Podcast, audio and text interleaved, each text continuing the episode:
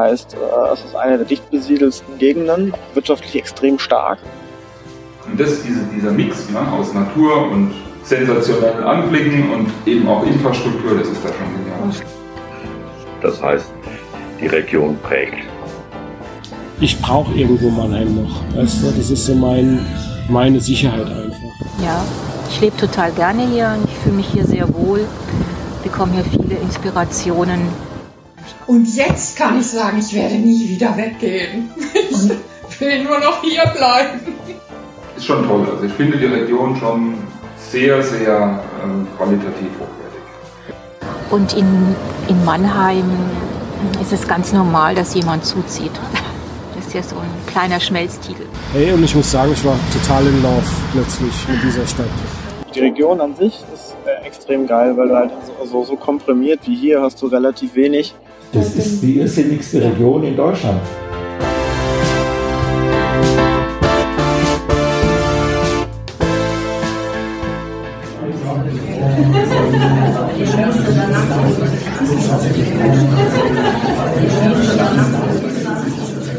Ja, aber was ist denn jetzt eigentlich diese Metropolregion Rhein-Neckar? Und was hat die Kulturanthropologie damit zu tun? April 2017. Ein Seminar der Johannes Gutenberg Universität Mainz. Wir Studierende des ersten und zweiten Semesters des Masterstudiengangs Kulturanthropologie Volkskunde haben uns zusammengefunden, um unser sogenanntes großes Projekt anzugehen. Es bildet das Herz und Kernstück unseres Masterstudiengangs. Häufig fungieren regionale Akteure als Impulsgeber und Praxispartner für die Themen der Projekte. In unserem Fall war es der Wormser Kulturkoordinator Volker Gallet. Bereits 2016 war er an unsere Professorin Sarah Scholl-Schneider mit der Überlegung herangetreten, Interviews mit Vertretern von Heimat- und Kulturvereinen zu führen, um deren Selbstpositionierung in ihrem regionalen Umfeld, vor allem aber zu Rhein-Neckar zu erfragen aus diesen ersten Überlegungen entstand in Kooperation mit dem Kulturbüro der Metropolregion das Projekt mit dem handlichen Titel Rekonstruktion lokaler und regionaler Zugehörigkeiten in der Metropolregion Rhein-Neckar. In diesem Podcast wird das Projekt, seine Entstehungsgeschichte und dessen Inhalt rekonstruiert. Die erste Frage, welches eingangs von einer Studentin gestellt wurde, lässt sich vermeintlich leicht beantworten. Ein Blick ins Internet verrät uns, dass die Metropolregion Rhein-Neckar ein Wirtschaftsraum ist, der aus acht Stadt- und sieben Landkreisen besteht. Geografisch gesehen lässt sich Rhein-Neckar rund um das Dreiländereck Baden-Württemberg, Rheinland-Pfalz und Hessen und entlang Rhein und Neckar verorten. Diese Flüsse fungieren auch als Namensgeber. Der Grundstein für die Planung der Metropolregion wurde bereits in den 50er Jahren gelegt. 2005 gab es den Zusammenschluss. Ziele sind unter anderem die Gestaltung von Handlungsstrategien der Raumentwicklung, Stärkung der regionalen Wirtschaft auf nationaler und internationaler Ebene. Heute ist die Region der siebtgrößte Wirtschaftsraum in Deutschland. Die zweite Frage, was die Kulturanthropologie mit der Region zu tun hat, kann mit einfach alles beantwortet werden. Die Regionalforschung stellt ein zentrales Forschungsfeld für Kulturanthropologen dar. Zudem ist es typisch für diese Disziplin, nah am Menschen zu forschen und somit ist sie für dieses Projekt prädestiniert. Unser erstes Semester des Forschungsprojektes bestand vorwiegend aus Vorbereitung und Theorie. Wir erhielten umfangreiche Informationen und wertvolle Einblicke von Akteuren der Region, unter anderem vor Ort auf dem Ludwigshafener Denkfest. Das Thema des Projektes, welches anfangs nur durch den Titel des Seminars abgesteckt war, kristallisierte sich so immer weiter heraus. Wir wollen uns auf die Suche nach regionalen Charakteristika und der besonderen Diversität der Region machen, indem wir im Feld die Fragen nach regionaler Zugehörigkeit klären. Wir wollten die Region ethnografisch erkunden. Nur wie geht man es nun an, ein solch komplexes Thema zu bearbeiten? Schnell waren wir uns einig. Wir wollten mit den Menschen sprechen, sie in narrativen Interviews zu Wort kommen lassen, deren Biografie kennenlernen. Als ergänzende Methode planten wir sogenannte Mental Maps erstellen zu lassen bewegte Interviews im Feld zu führen oder mit Fotografien zu arbeiten. Über die Vorgehensweise einigten wir uns also. Der nächste Schritt war die Auswahl der Interviewpartner und Partnerinnen. In einem ersten Brainstorming entschieden wir uns für Menschen, welche einen speziellen Blick auf die Region besitzen. Im Sommer war es dann soweit. Der praktische Teil des Projekts begann. Endlich durften wir gut ausgerüstet mit theoretischem Hintergrundwissen, euphorisch und doch ein wenig schüchtern ins sagenumwobene Feld gehen interviewen, ethnografieren und die Region selbst erleben. Drei Monate später. Wieder befinden wir uns in einem Seminarraum der Universität Mainz. Die vorlesungsfreie Zeit ist vorüber, alle Interviews wurden geführt und der zweite Teil des Projekts kann beginnen. Wir reflektieren über das Erlebte, unsere Eindrücke aus der Region, unsere Interviewpartner und Partnerinnen und vor allem, welche Themen wir aus den geführten Gesprächen ziehen können. Die Vielfalt der gesammelten Informationen war schlicht gesprochen überwältigend. Es wurden insgesamt 30 Interviews geführt, hinzu kamen zahlreiche ergänzende Erhebungen. Unsere Entscheidung, dass die Interviewten ihre narrative Prioritäten selbst festlegen sollten, führten zu einer breiten Varianz an Themen. Je nachdem, was den Befragten relevant erschien, setzten sie ihre Schwerpunkte. Einige Interviewpartner und Partnerinnen thematisierten so ihre Kindheit, ihren Ausbildungsweg, ihren Beruf, ihren Alltag oder die aktuelle Lebenssituation. Dass die Region von Diversität geprägt ist, zeigt sich aber auch in unserer Auswahl. So sprachen wir mit Menschen aus unterschiedlichsten Altersgruppen, beispielsweise mit einer gerade volljährig gewordenen, aber auch mit einer 1931 geborenen Dame. Die Intervieworte verteilten sich auf rund 2600 Quadratkilometer. Es wurde in den Metropolen Mannheim, Ludwigshafen und Heidelberg sowie in Ortschaften und Kleinstädten in der Pfalz, im Odenwald und der Bergstraße geforscht. Zu den Interviewten zählen unter anderem Polizisten, Pfadfinder und Pfadfinderinnen, Jäger, Hebammen, Zugezogene, Senioren und Studierende.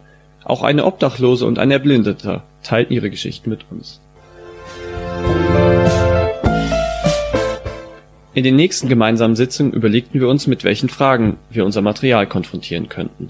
Am Ende des Projektes sollten die Quellen schließlich die Basis für eine Publikation mit wissenschaftlich relevanten Aufsätzen darstellen. Wir betrachteten die narrativen biografischen Interviews und schauten uns an, wie und was die Menschen über den Raum, in dem sie leben, erzählen und welche Rolle dabei die Metropolregion spielt oder ob sie überhaupt eine Rolle spielt.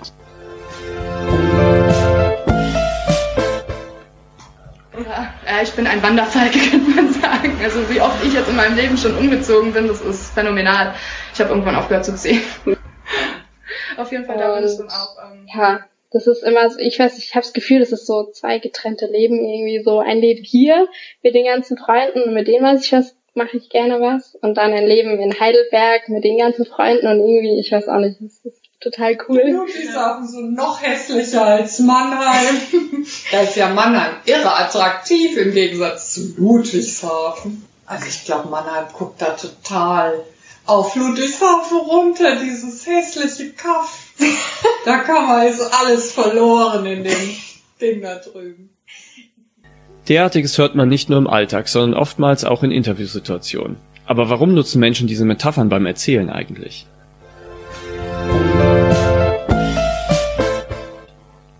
In der Kulturanthropologie wird das Phänomen des Homo narrans, also des erzählenden Menschen, seit einigen Jahrzehnten in den Fokus der Erzählforschung gerückt.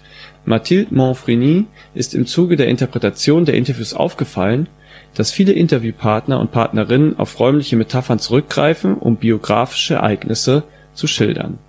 Dieser Aspekt sollte später die Grundlage für weitere Überlegungen darstellen, welchen sie in ihren Aufsatz Dadurch, dass ich in so ein Loch gefallen bin zur Relevanz der Kategorie Raum im biografischen Erzählen nachgeht. In einem ersten Schritt ist Monfreny davon ausgegangen, dass der Mensch seine eigene Welt durch das Erzählen über sie mitkonstruiert. Dann wiederum liegt die Vermutung nahe, dass das Aneignen von bestimmten Lebensräumen unter anderem narrativ erfolgt. Wie jedoch eignet sich der Mensch die Welt im Erzählen an welche narrativen Strategien nutzt er, um Räume zu definieren, zu kategorisieren oder zu kontrollieren? Inwiefern hängt die narrative Sinn und Identitätsstiftung mit konkreten Räumen und Orten zusammen? Während der Literaturrecherche musste sie dann feststellen, dass vorwiegend zeitliche Metaphern untersucht wurden. Räumliche hingegen wurden weitgehend vernachlässigt. Gepackt von der Erkenntnis über dieses Defizit machte es sich die junge Forscherin zur Aufgabe, diese Wissenslücke zu schließen zum Beispiel erkennt Monfreny, dass sowohl konkrete als auch symbolische Räume eine bedeutende Rolle in der Erzählung spielen. Sie sagt, dass in diesem Sinne das Erzählen nicht nur als Medium der Selbstdarstellung und Identitätsbildung fungiert, sondern vielmehr auch als Mittel zur Selbst- und zur Welterfahrung. Sie stellt ferner die Vermutung an, dass räumliche Erzählungen deshalb so prominent sind, da es den Menschen einfacher erscheint, über diese zu sprechen, als über konkrete emotionale Erlebnisse. In ihrem Aufsatz Man riecht sofort, wo Chemie herkommt, sinnliche Dimension einer Region befasst sich Elena Lasisch mit Sinnen sowie Sinneswahrnehmung und wie diese narrativ wiedergegeben werden. Lasic beschreibt, dass in der Kulturanthropologie Sinneswahrnehmungen im Alltag lange als eine Art Selbstverständlichkeit hingenommen wurden und somit unreflektiert blieben. In der wissenschaftlichen Auseinandersetzung steht seit den 1980ern oftmals der Forschende und seine eigene Wahrnehmung im Fokus. Inzwischen zählt die Forschung zu sinnlichen Eindrücken zu einem wichtigen Forschungsfeld der volkskundlichen Kulturwissenschaft.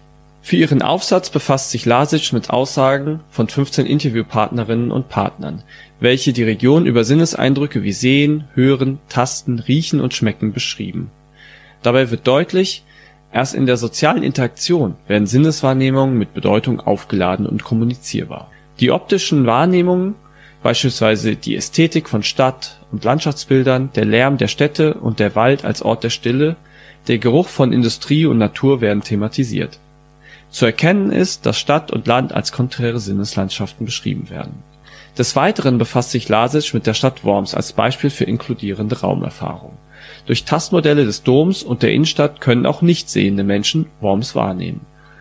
Auch der Geschmack der Rhein-Neckar-Region spielt in dem Aufsatz eine Rolle.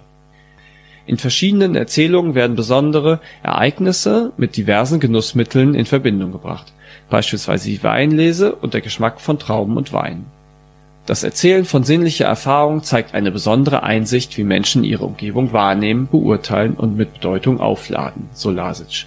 Sinneseindrücke werden oft durch Emotionen und Gefühle ausgedrückt. Zudem werden Sehnsüchte und Erinnerungen an Erlebnisse, die Kindheit oder Orte geweckt. Über sinnliche Eindrücke und das Erzählen darüber teilen die Interviewpartner teilweise sehr persönliche Eindrücke über ihre Räume mit und ermöglichen so einen Zugang zu ihrer Lebenswelt.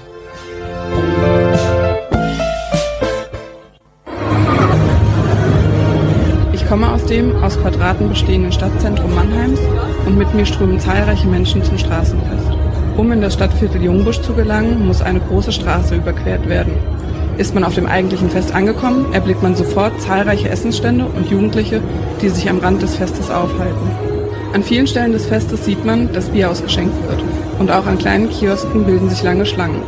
Zum Teil dröhnt aus ihnen heraus laute Musik und Menschen tanzen ausgelassen in den Kiosken oder vor den aufgebauten Bühnen.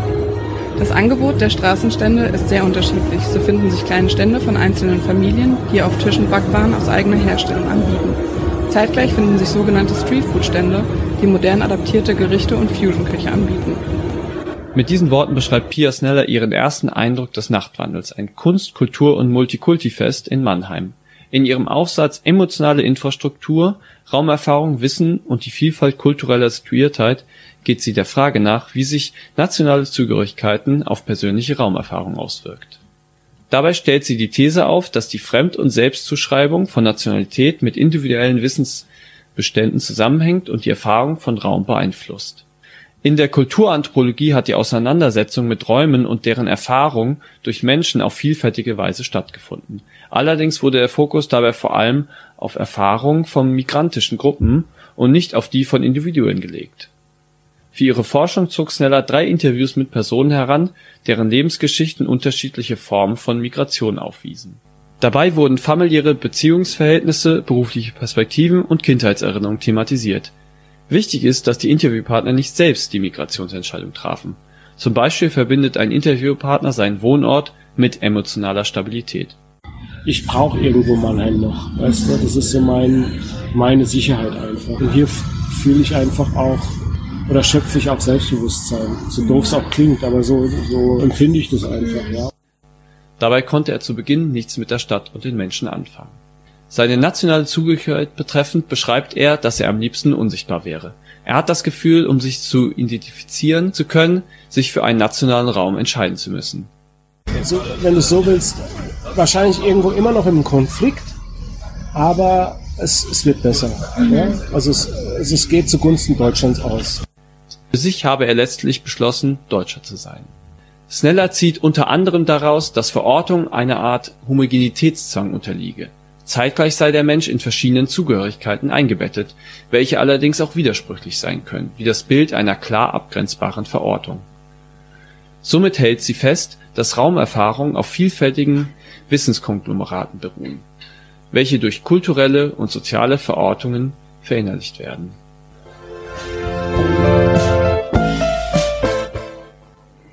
Mit dem Material wurde jedoch nicht nur auf inhaltlicher Ebene gearbeitet. Eine Kommilitonin hat es sich zur Aufgabe gemacht, die Forschenden selbst zu erforschen. Zugänge zur Erfahrung von Bewegung und Raum im Forschungsprozess lautet der Titel des Aufsatzes von Freya Luberg. Sie widmet sich der Fragestellung, wie räumliche, aber auch nicht-räumliche Distanzen während des Forschungsprozesses überwunden wurden, wie die Gruppenmitglieder das Forschungsfeld erschlossen und sich Zugang verschafft haben. Ein zweiter Teil des Aufsatzes beschäftigt sich mit der Frage, wie sich die Wahrnehmung der Forschungsgruppe in Bezug auf die Region im Laufe des Forschungsprozesses verändert hat. Aber Freya, erzähl uns doch einfach selbst, wie sich deine Forschung gestaltet hat. Vielen Dank. Im Austausch mit meinen Kommilitoninnen und mit meinem Kommiliton ist mir eines ganz besonders aufgefallen, nämlich wie unterschiedlich die einzelnen Gruppenmitglieder vorgegangen sind, als wir die Aufgabe bekamen, die Metropolregion Rhein-Neckar ethnografisch zu erkunden. Man könnte sagen, so vielfältig die Region ist, die wir beforschten, so vielfältig waren auch unsere Forschungen selbst. Wir alle haben uns auf ganz individuelle Weise Zugang zum Feld verschafft und dabei nicht nur räumliche, sondern auch so einige zwischenmenschliche Distanzen überwunden. Wie wir das genau gemacht haben und wie sich das auf unsere Wahrnehmung der Region und unsere Forschungsergebnisse ausgewirkt hat, kann man in meinem Aufsatz gerne nachlesen.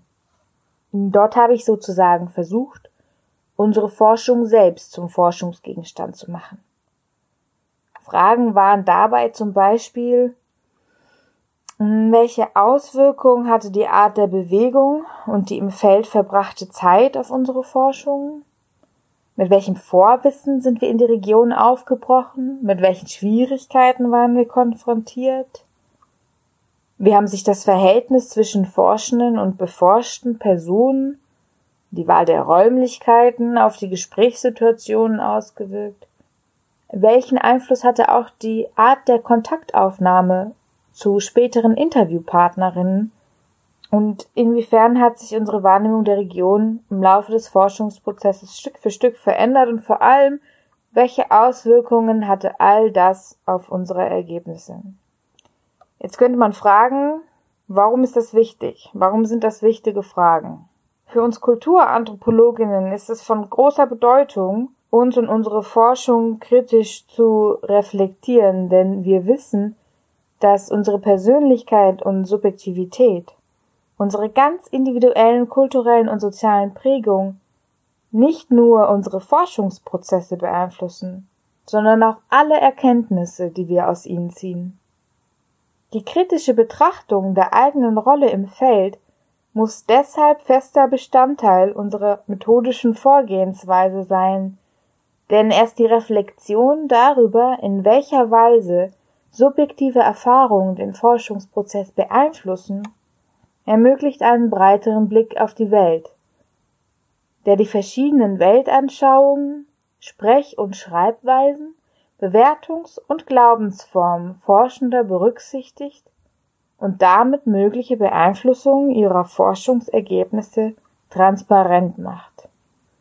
Neben dieser Reflexionsarbeit habe ich mich, angeregt durch meine eigenen Erfahrungen im Feld, mit Fragen von Körperlichkeit und Körpererfahrung in der Feldforschung beschäftigt.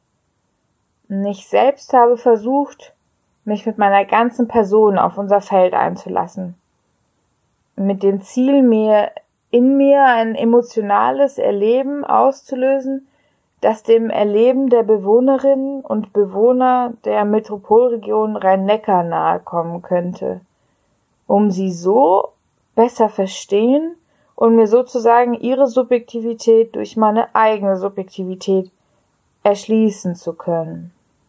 Ich denke, dass sinnliche Erfahrungen und Körperwissen per se höchst subjektiv sind und nur schwer oder gar nicht objektiviert werden können, weil sie in gewisser Weise über mentales Wissen hinausgehen. Nicht in dem Sinne, dass sie wertvoller wären, sondern weil sie nicht vollständig intellektuell begriffen werden können, weil sie sich dem Geist sozusagen entziehen und gerade deshalb nicht narrativ weitergegeben oder stellvertretend gemacht werden können, sondern eben selbst sinnlich erfahren werden müssen. Einer der Vorteile von Forschungsgruppen ist nun, dass nicht alle Mitglieder derart zeitaufwendige und teilweise körperlich ziemlich herausfordernde Erkundungstouren machen müssen. Die subjektive Wahrnehmungsveränderung einer einzelnen Forscherin oder eines einzelnen Forschers kann in meinen Augen zu einem Gewinn für die gesamte Gruppe werden, nämlich dann, wenn das gewonnene Material in kooperativer Teamarbeit gemeinsam interpretiert wird.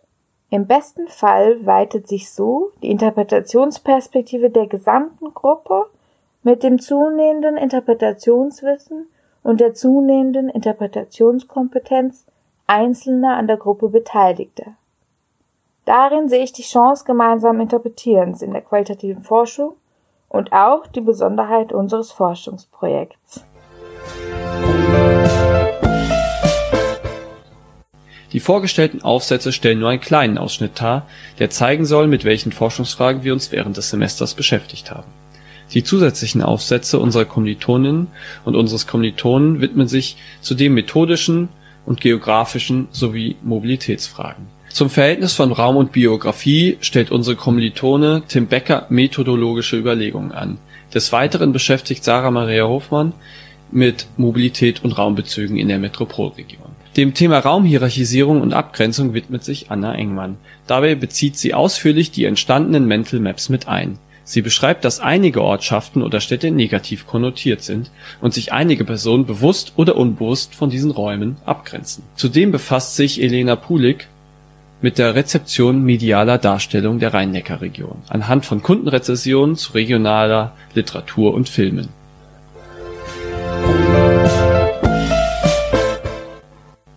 Und jetzt, ein gutes Jahr nach unserer ersten Zusammenkunft im Seminar, sitzen wir hier und halten unsere Publikation in den Händen. Ethnographische Erkundungen in der Metropolregion Rhein-Neckar. Wir blicken zurück auf ein spannendes Projekt, welches wir gemeinsam gemeistert haben und lassen noch einmal Revue passieren, was wir erlebt haben. Nach einem Jahr haben wir nicht nur die Region besser kennengelernt, sondern auch unsere Kommilitonen und uns selbst. Und vielleicht ein bisschen auch unsere Stärken und Schwächen. Stolz sind wir alle mal.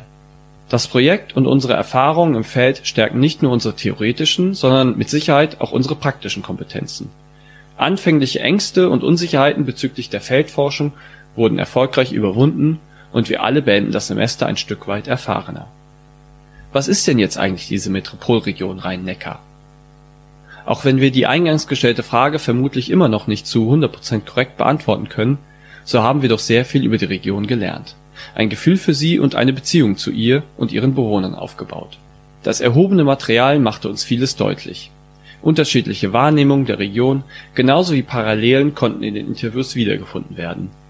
Die Diversität der Region, egal ob auf landschaftlicher, emotionaler oder wissenschaftlicher Ebene, wurden in unserem erhobenen Material immer wieder deutlich. Und so unterschiedlich unsere Begegnungen waren, so vielfältig waren auch unsere Ergebnisse, jeder von uns lernte in dieser Zeit unterschiedlichste Menschen mit interessanten Biografien und Geschichten kennen, und diese Erfahrung möchte niemand von uns missen. Wer nun Lust bekommen hat, die Region kennenzulernen, den können wir nur ermuntern, dies vor Ort und mit allen Sinnen zu tun. Wer sie aus unserer, aus kulturanthropologischer Perspektive kennenlernen möchte, dem möchten wir empfehlen, nun vom Hören aufs Lesen überzugehen der Band Ethnographische Erkundungen in der Metropolregion Rhein-Neckar liegt inzwischen vor und wartet darauf, von Ihnen gelesen zu werden. Have fun!